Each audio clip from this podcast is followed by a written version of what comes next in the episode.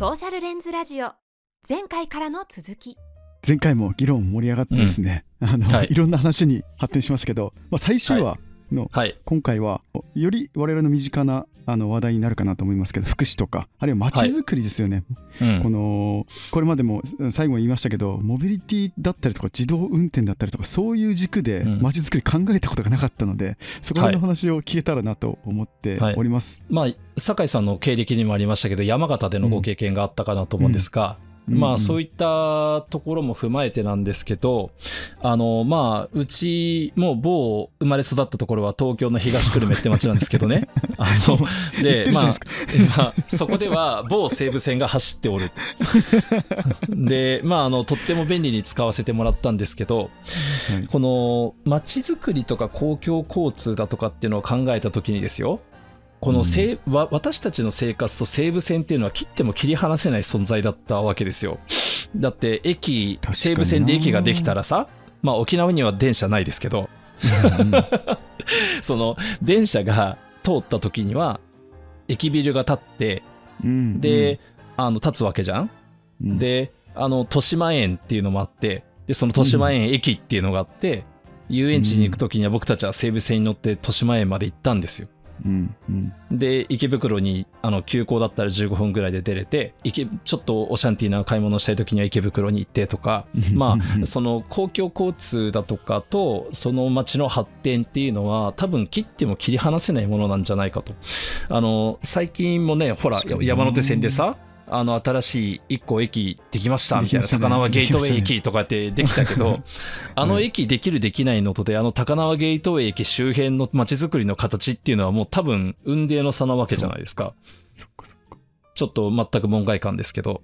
っていうふうになった時にですよ、なんかこれまでのその酒井さんにお話しいただいたことを考えてみると、あの、ほらさっきの連さんの円のバスの話じゃないけど、別に移動したければ、スマホでポチってやったら移動できちゃう未来が来ちゃうわかもしれないわけでございましょう。ってなるとそうですね、うん。ってなると、駅地下って？みたいな。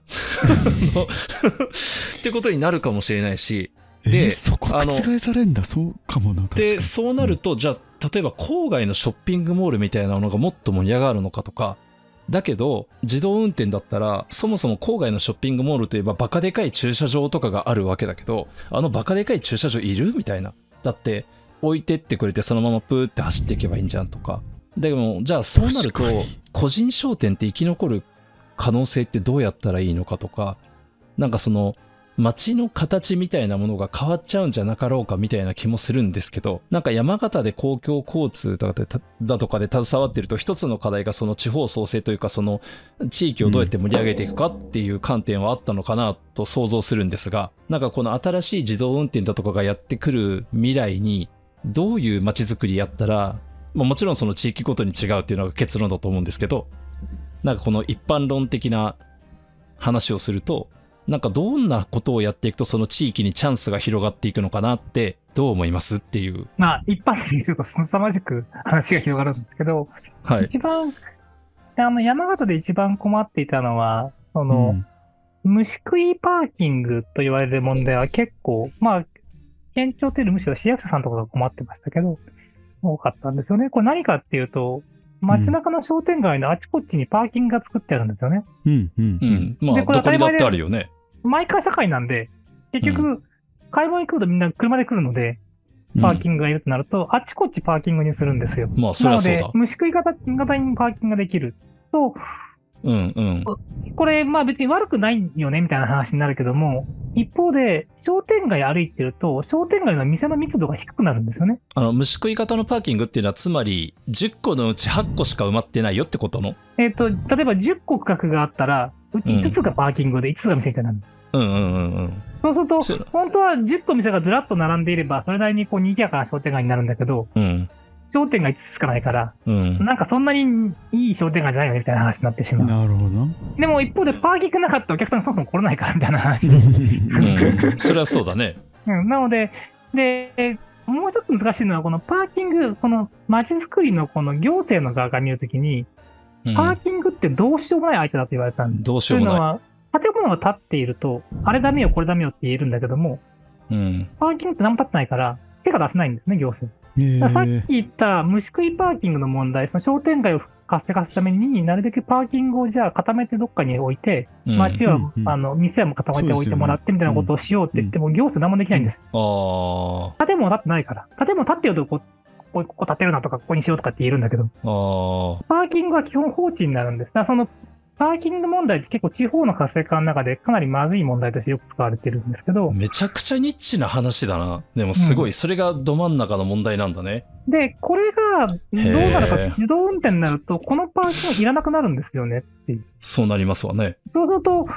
嬉しい未来としては、あ、じゃあ、いろんなところ土地がどんどん建物建ってくんだみたいああ、ということかパーキングのところだからパーキンね。グの方が、やっぱあれですもんね。まあ、なんか、要はぶっちゃけ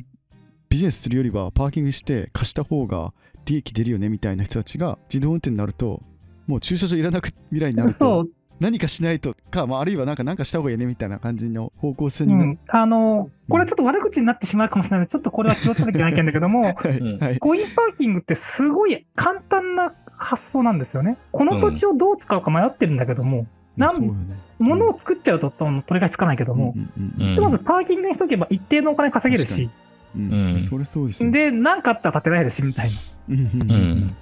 ただ、その街全体からすると、いや、そこに店店を作るでも何でもいいけど、使ってくれよってなるんですよ。なるほどな。この街にうんにぎら与える何かを作ってくれと。でも、所有者からすると、いや、そんな冒険できないよみたいな話になるわけです。そりゃそうだね。ひとまず、ひとまずパーキングにしといてくださいみたいな話になる。いや、もう全然そうなりますよね。うんだからうんパーキングって本当に個人としてはまあ OK な選択肢なんだけども、街としては結構困るんですよね。うん。これが意味がなくなってしまうので、ある意味で土地を持ってる人は結構辛い立場になるわけです。そうですパーキングでね。稼げないけども、この土地余っちゃったらどうしようみたいな。使わなきゃみたいな。ある種決断を迫られるってことなんだね。構地方でやよくある放置しちゃってる土地をどうしようって人たちに対して決断を迫るという意味では自動運転はいいことなんです。ああ、そういうプレッシャーを与える。るものなんですね。思ってもみなかった。ただ、もう一個問題があって、それは結構いい土地に限られてる、つまり、じゃあその土地を使ってなんかしようぜって思う土地であればそうなるんだけども、まあ、そりゃそうだな。虫食いパーキングによって、すでに街の魅力が失われてしまっている場合ううんん。は、ただ単にそこのパーキングが消えるんですよね。そういうことだね。あ空き地になるんです。う。うんんで、まあ、多少パーキングがあるから、まあ行け、行きやすいけど、そんなに魅力なかったよねって商店街が、別に行かなくてもいいよねって商店街になってしまうんです。うーん。勝者と敗者を分かりやすく分けるね。自動運転になった時には、その空き地があったら困るわけです。うん。どこでも行けるんだから、ギュッとにうん建物がいっぱい並んでいて、一回降りたら、ちょこちょこっと歩けばいろんな店に行けるっていうところに行くでしょ。うん。だってやっぱりのそうだよな。自動運転で行きやすくなるってことは、多分乗り降りすることが多分面倒になるはずなので、そりゃそうだね。50メーター乗ってからお店で買い物して、もう一回50メーター乗りますかっていうよりは、うん。店が2個も3個もあるところに1回って行った方がいいですよね。そこが200メーター先でやったとしても、そっち行くよねって話になってしまうので、実はその建物が詰まって立っている、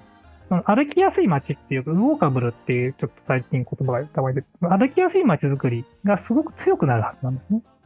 ウォーカブル。おーかぶるな。自動運転だ。初めて聞いた。変な話だけへど、ー自動運転で車で動きやすくなるんだけど、その時に勝ち残る街っていうのは歩きやすい街なんです。すげえ逆説的だな。まあ、だから本当、だからショッピングモールだよね。なんかポーンってショッピングモールに落としてもらったら、ショッピングモールの中ではもう別に全て揃ってるから、そこで買い物して、じゃあまた自動運転で拾って帰るか、みたいな。うん。だその本当に強いショッピングモールはそうなるよね。多分ショッピングモールの中でもそのやっぱり単にパーキングが大きいからそこに行くしかなかったっそりゃそうだね。ていうシそういうパターンあるね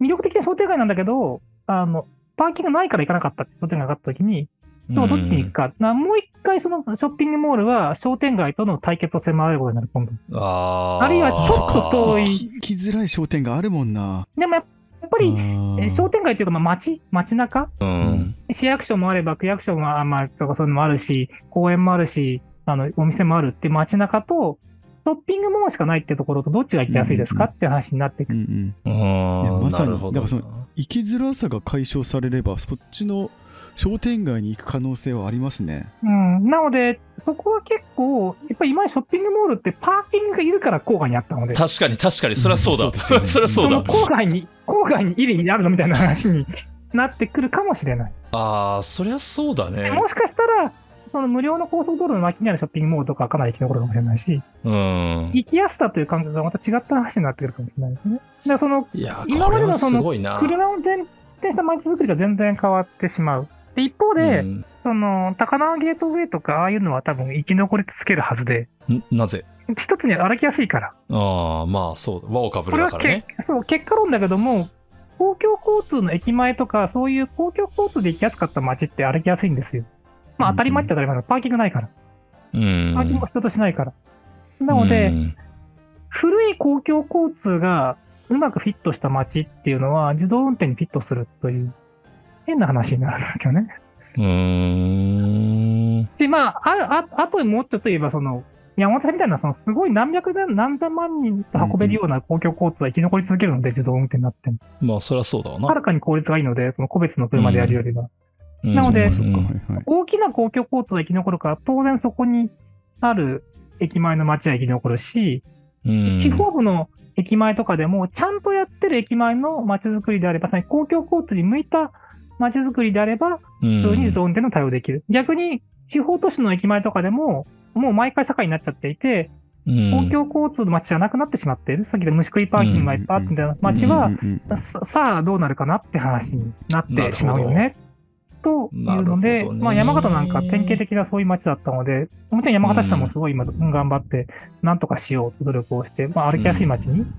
どう転換していこうかっていう議論をして、それはやっぱりいずれ自動運転が来るよねといううんことの、そのあなたのそこで塩漬けにしてるパーキング無意味になりますよって話なんです。本当に。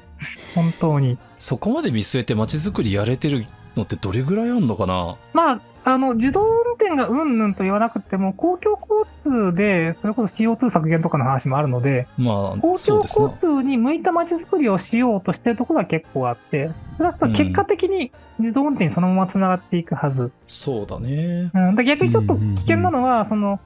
自動運転がどうせ来るよねと思って、その公共交通が時代遅れになるから、そういう公共交通に向けた街づくりいらないよねみたいな議論をしてしまうと、まずい。うん、そこは変わらないからだよねうん。そこは結構あったりもする。うんうん。マイカー社会が来るんですよね、みたいな、あの、お話を取られるところは結構あったし、いや、それ、マイカーからさらに先に行っちゃいますけどね、みたいな話をうんしないといけないところではある。だからもうマイカーじゃないんだよねもうそそのライドシェアと融合することによってもう別に車はまあだからもう要は超安く便利にタクシー使えるようになりますみたいな感じの世の中だからマイカーが前提のインフラだと間違えると。ね、そうなんだろうね。うん。だし、多分、そう、だからそのドアツードアになっていくよね、という今までの移動がう、ん。駅、駅から駅へだったのが、ん。自宅の玄関から目的地へといううん。うん。うん。うん。移動になってしまうよね、というのをどう捉えましょうか、という議論なんだろうね。でもあれですな、ドアツードアっていうことだと、ちょっと街づくりから離れて福祉みたいな話になるんですけど、あの、それこそ足が悪かったりする人たちにとっては朗報ですよね、本当に。うん。ちゃんとした街を作れば朗報。ちゃんとしたというのは？いや、つまり歩ける街づくりと言っておきながら、そのバリアフリーじゃなかったらまずいよねっていう。ああまあまあまあ、それはそうだ。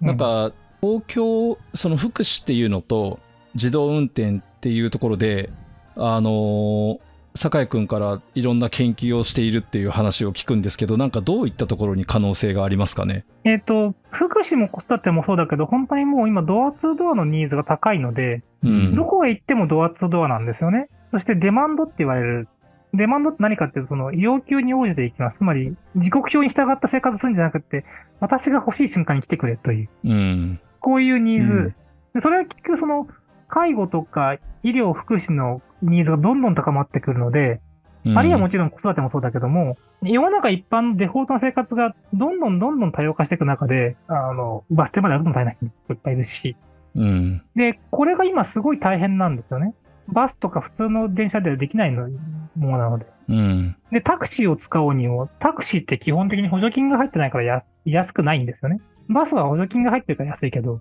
うん。運賃が。うん。なので、タクシーは高い。そうするとどうなるかっていうと、福祉送迎のサービスをしたりとか、うんボランティアでやったりとかを。だからそうすると今度はタクシーの、その、実はお客さんを奪っちゃうことも結構あるので、そうですね。タクシー会社さんからすごい反発を受けたりもする。うん。こういう今その。すごい喧嘩のような感じになってしまってるんですね。福祉業界、子育て業界って。タクシー会社、うんバス会社、学校。だ学校なんかでも今、バス会社のようなすごいたくさんのバスを持ってるところいっぱいあるし。そうそうそう、うん特別支援学校とか、もうめちゃめちゃ持ってますよね。で、あれはあれで、やっぱり地元バス会社さん、うーんってなるんですよね。あ、そうなんですね。いや、本客来は、を奪うからだよね。それは通学っていうのは一番の需要なので、硬い需要だったのに。でうんも、それは障害者施設からすれば、そんなお宅のバスに乗っけられないでしょ。いや、車椅子そう、みたいな乗って乗せてくれ。ないじゃんっていう問題で自分たちで作ってますからね。そう。で、さっき言ったそのと時折その事故が起こったりすると、プロのドライバーさんからすると、やっぱりだから言っただろみたいな話になる。アマチュアドライバーなんか使ってるからみたいな話になったりもする。うんこういういろんな話が自動運転で解決したらいいよねっていうのは一つうん入っています。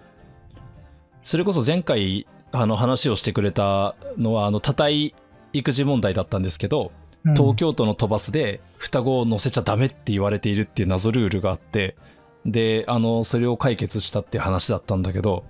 なんかそもそもこの話がちゃんと発展していけば双子だからバス乗れないみたいな謎の理不尽を受ける機会っていうのは減るかもしれないですよね。そうだし、多分そのバスじゃなくてよりもう少しちょっと小さめの車両がどんどんどんどん走り回る。うんしあるいはその、山本で一回やろうとしたんだけども、タクシー会社がどういう車両を持ってるかっていうことをオープンデータ化してくれみたいなことは言ったんですよ。ほうつまり、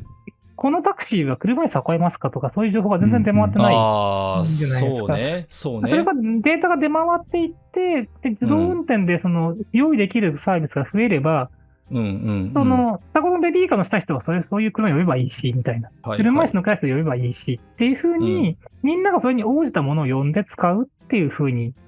なるうんといいよねっていうのが、自動運転でどんどんどんどんその輸送する車両が細かくなっていく。ちっちゃくなっていくっていう。うんちっちゃく細かくいろんなタイプを用意してますってなっていくっていうのが、いい意味での自動運転のお話。でもそれだと結局さっきの話に戻るっていうか非常に重要な論点だなと改めて思ったんですけど今の酒井さんの話はやっぱりそのちゃんとデータを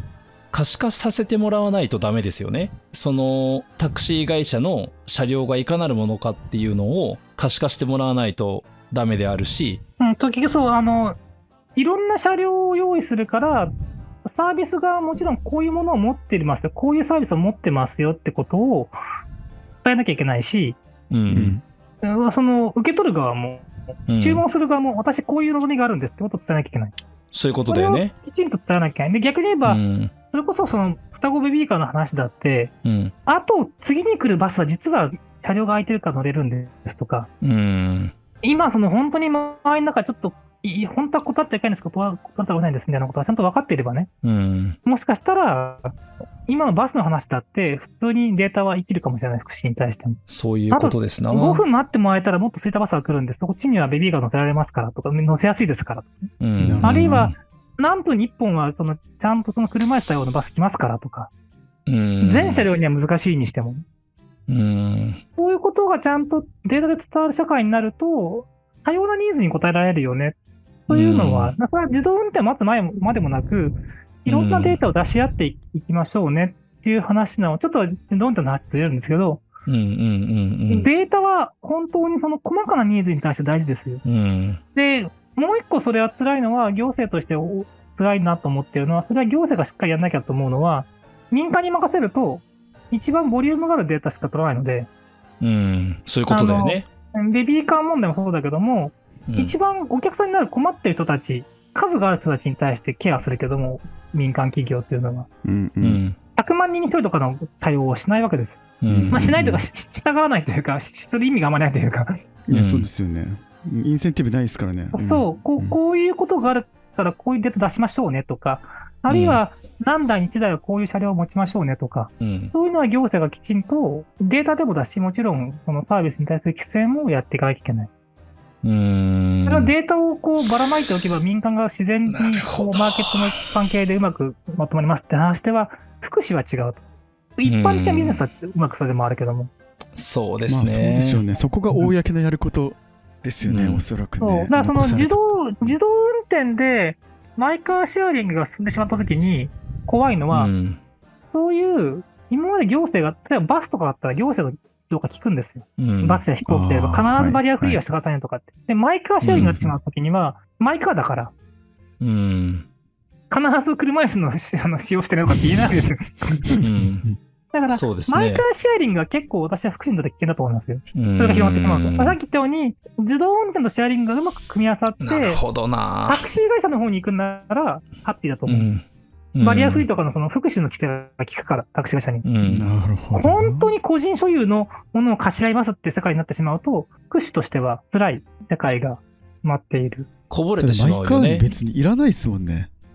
車椅子乗せれる車とかそう。でそんその家族にいなければ。うんまあ、なんないと思うけども、そのマイカーシェアリングが進む未来というのは避けたいなとう。いうんのはうん、福祉行政からはちょっと思いますね。逆に言うと、これ結構今ジレンマで、今この瞬間は、マイカーをシェアする人たちの方が福祉から人気なんですよ。ん？なんで？だって、あの、使いやすいでしょ？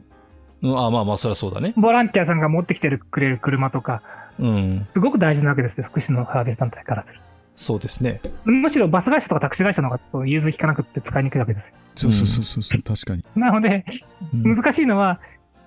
今はマイカーとかボランティアさんがすごく大事。うん。だけど、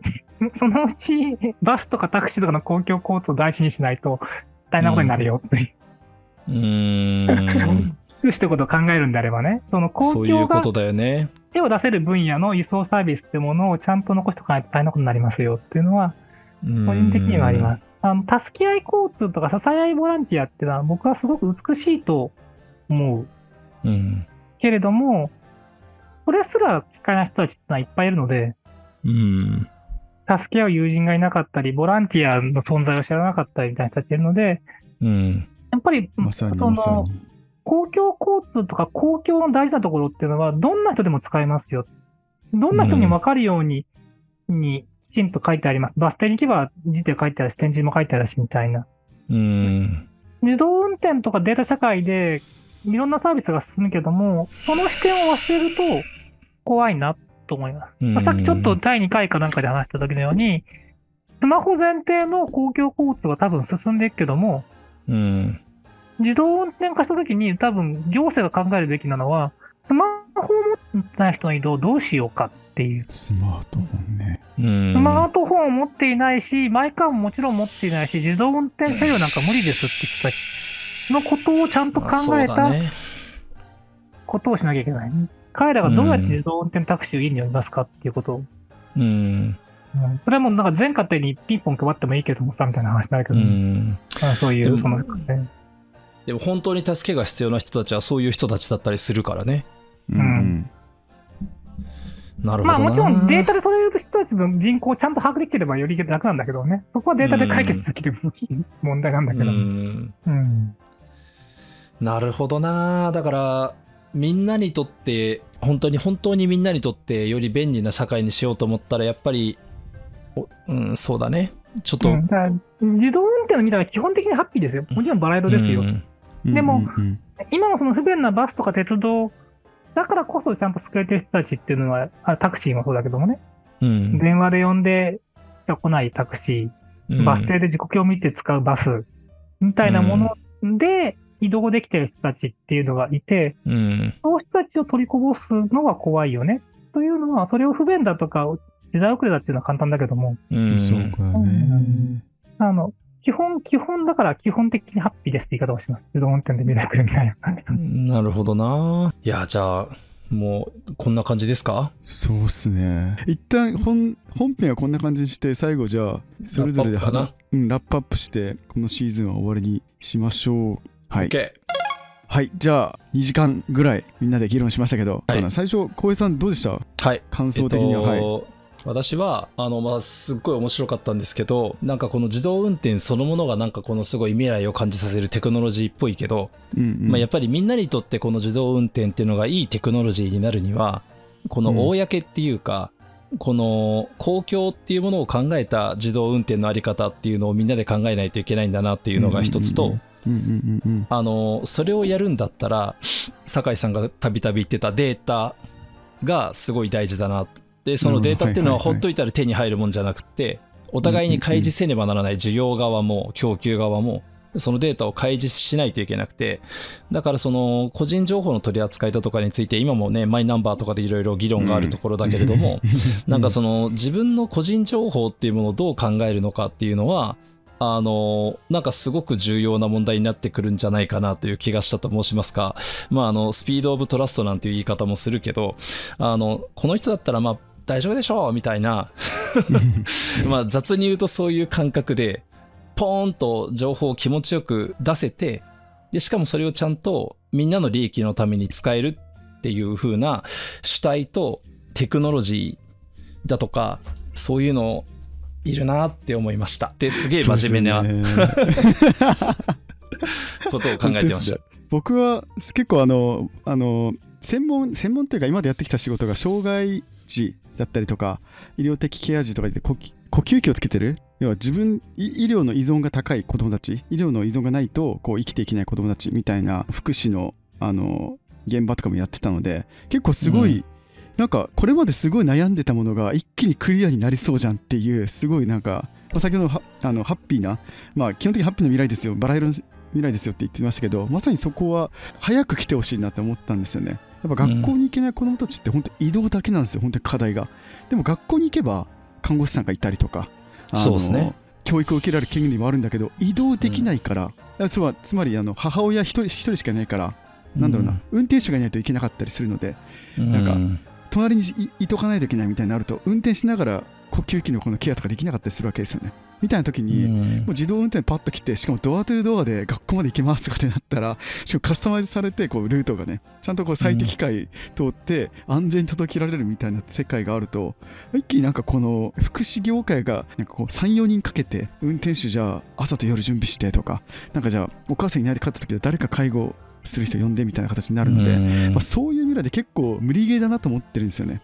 なぜなら、どんどんどん人口減少していく中で、まあ、うん、労働供給制約社会って言われてますけど、やっぱ働く人もどんどん少なくなってくるじゃないですか。ってなると、今まで人員でカバーしてものが、なんかこう無理やりできたものができなくなる未来が待ってるっても確実に分かってるにもかかわらず、解決策がないみたいな感じだったので、結構この働く側、要はタクシーのうんちゃんも別にいらなくなるというか、ある種、そこで働かなくても、なんかそう救われる人たちはいるみたいなところあるので、まあ、そういう意味ですごい良かったかったというか、そういう未来がなんか見えて、すごい良かったなと感じた話でしたね。いや、まあ、あの、基本バラ色の話をしたんですけど、まあ、あの、うん、そうですね、自動運転というものにこだわらなくてもできることが多いということをどこまで話したのかちょっとわからないですっていうのが最後の感想になりますし、そこは、あの、できればあの、留めておいてほしいなと思います。で、なんか自動運転の話って何を言うんだって話なんだけども、例えば、はいはい、今の話にしても、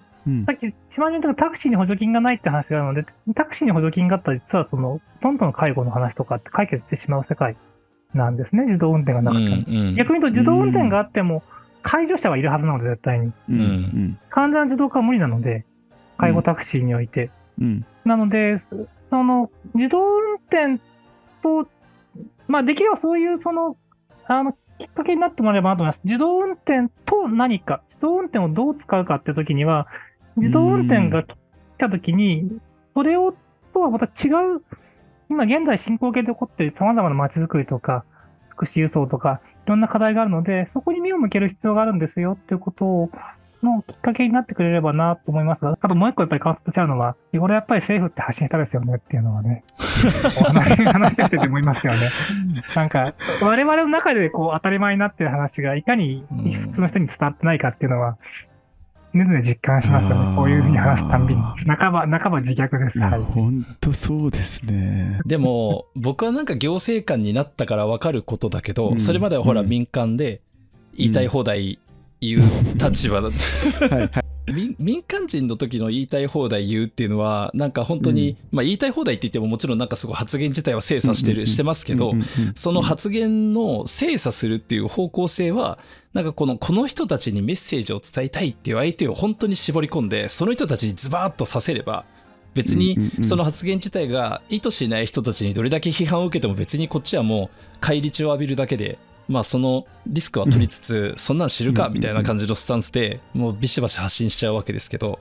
あの行政は包括的に発信せざるを得ない主体であるからあの、うん。これを言ったらこの人たちがどう思うんだみたいなこの人たちって想定しなきゃいけない人たちが無数にいてあのまあ自然発言内容は丸くなりますというかならざるを得ないというか あの丸くなればなるほど伝わり伝播力とかなどんどんそぎ落とされてますからね まあ、そぎ落とされてますね。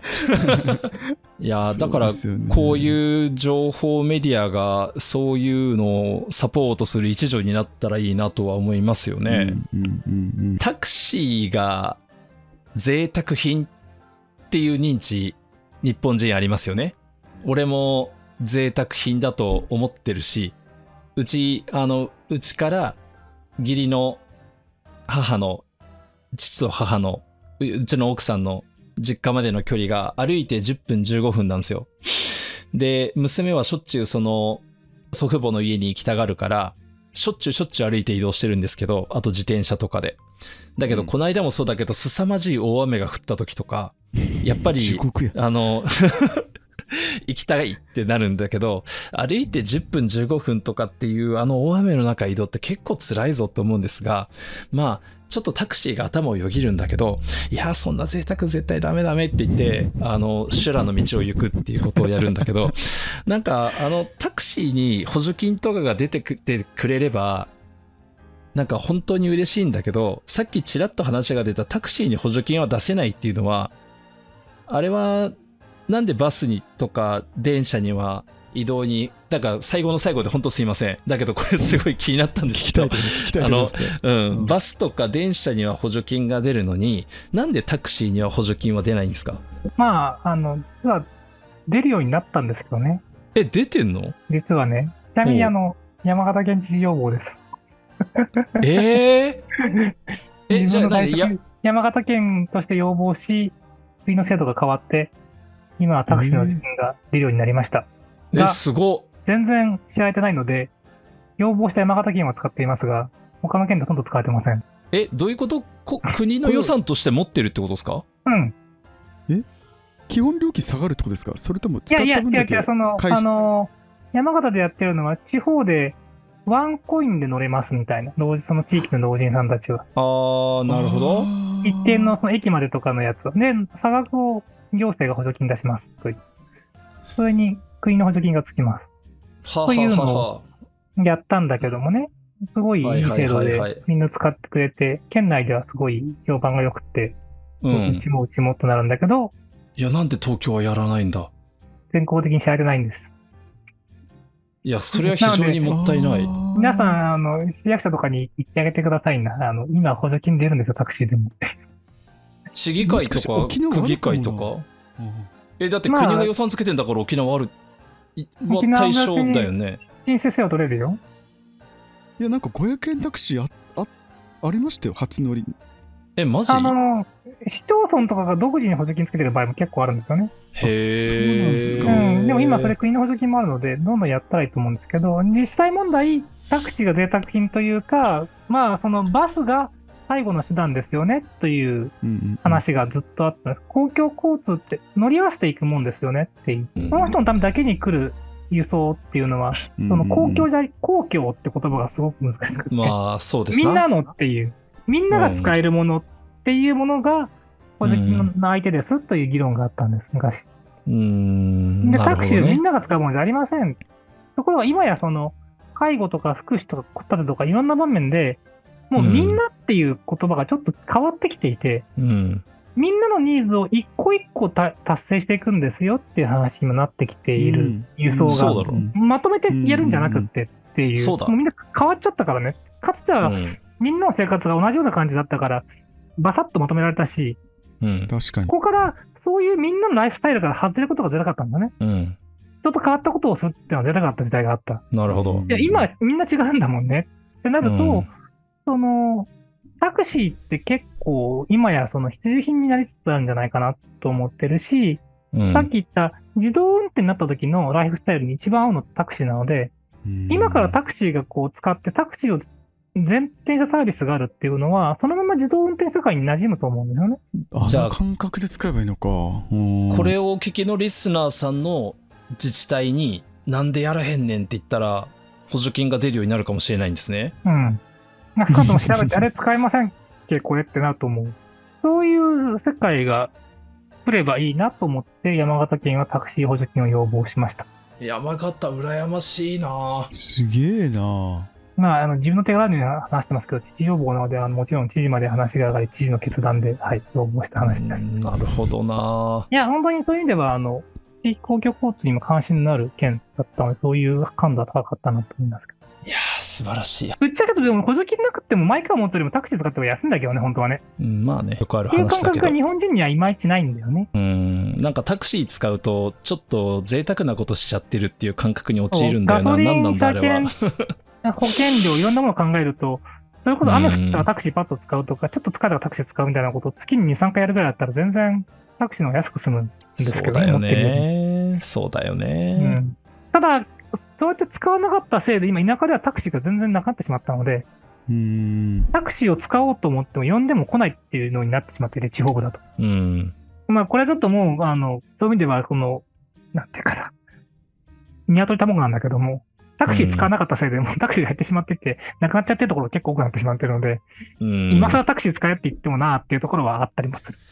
そうなったらもう負のスパイラルだよね。そう、だから、あの、お宅の地域に呼んで、呼ん呼んでくるタクシーがあるんなら使ってあげてと思う。うん。なくなったら本当に困るよっていうのは、本当に、あの、自動運転が広がりきる前に自動運転の代わりができるのはタクシーだけなので、うん。呼んだら来る、運んでくれるっていう、あの、っ